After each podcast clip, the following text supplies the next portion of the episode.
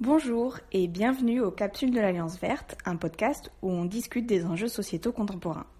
Pour conclure notre rencontre avec Céline Bessière, nous avons abordé les solutions potentielles à cette situation inégalitaire euh, en France. Donc grâce à votre recherche, on peut faire le constat un peu triste que le capital est résolument masculin et qu'il existe en fait des inégalités très fortes et très ancrées dans notre société entre les hommes et les femmes en termes d'accumulation de capital. Mais qu'est-ce qu'on peut faire pour changer en fait cette tendance? Est-ce que vous avez des, idées, des solutions pour cette situation? Alors, il y a plein de choses qui pourraient être faites, plein. Euh, on a fait, pris le, on le choix avec Sybille dans le livre de pas faire une, on n'a pas fait comme euh, les économistes, bah, comme Thomas Piketty qui à la fin de ses livres met 100 euh, pages de, de programmes politiques pour organiser euh, mieux la taxation du patrimoine. On n'a pas, pas, fait ça parce que d'abord, on pense que c'est assez inefficace hein, euh, quand ce sont les chercheurs, les chercheuses qui proposent des solutions politiques clés en main.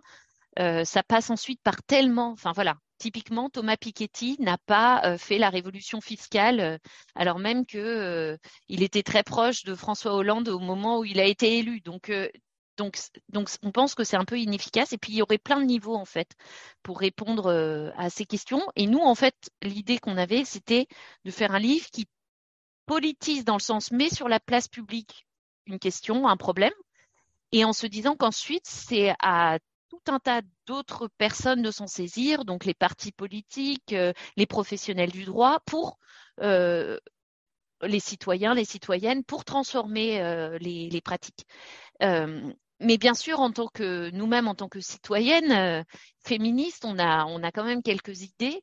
Euh, donc, euh, typiquement, je ne sais pas si vous avez vu passer, mais il y a la Fondation des femmes là qui a qui a réalisé, je, l'ai lu juste avant, je peux vous l'envoyer si vous voulez, un, rapport sur la dépendance économique euh, des femmes euh, et qui euh, propose par exemple de cesser de conjugaliser l'allocation de soutien familial ou le RSA ou de revoir aussi la fiscalité pour qu'il y ait une, une, fiscalisation individuelle et non plus conjugale. Bon, ça c'est des choses dont on parle dans le livre et qui sont une des manières de, de voilà. Et c'est important que ce soit pas nous, mais que ce soit la Fondation des femmes en fait qui fasse ce travail de lobbying, d'avancer des idées, il y aurait plein de choses à faire aussi sur la prestation compensatoire, euh, au, niveau du droit, en fait, de la pratique du droit de la famille. Il y a des choses à faire, bien sûr, comme vous le dites, sur, les pratiques des professionnels du droit, euh, qui se pensent toujours comme, euh, voilà, les notaires pensent que ils ont une pratique complètement égalitaire et qu'ils offrent le même service à Paris comme ailleurs en France, mais c'est faux. Et puis quand quand on en parle euh, deux minutes avec eux, ils le reconnaissent. Donc, il y a aussi des transformations des pratiques des professionnels qui pourraient être mises en œuvre, mais on pourrait aussi imaginer euh, euh, une l'interdiction de l'héritage, par exemple. Alors là, c'est sur le programme d'aucun parti politique. Ça serait tout à fait bénéfique à, l'inégalité, pour réduire les inégalités entre classes sociales, les inégalités économiques, mais aussi les, inégalités économiques entre les femmes et les hommes.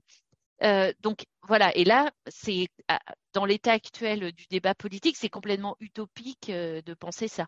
Après, on pense aussi avec Sybille que euh, euh, continuer à euh, financer des crèches, du logement social aussi, c'est très efficace en fait pour réduire les, inégalités économiques entre femmes et hommes, notamment après une séparation conjugale. Donc, voilà, il y a toute une palette de choses qui peuvent être faites. Là, on a été aussi amené à s'exprimer sur la réforme des retraites, qui, comme vous le savez, est enfin, est, défavorable aux femmes. Le système est déjà défavorable aux femmes, mais là, c'est encore plus défavorable.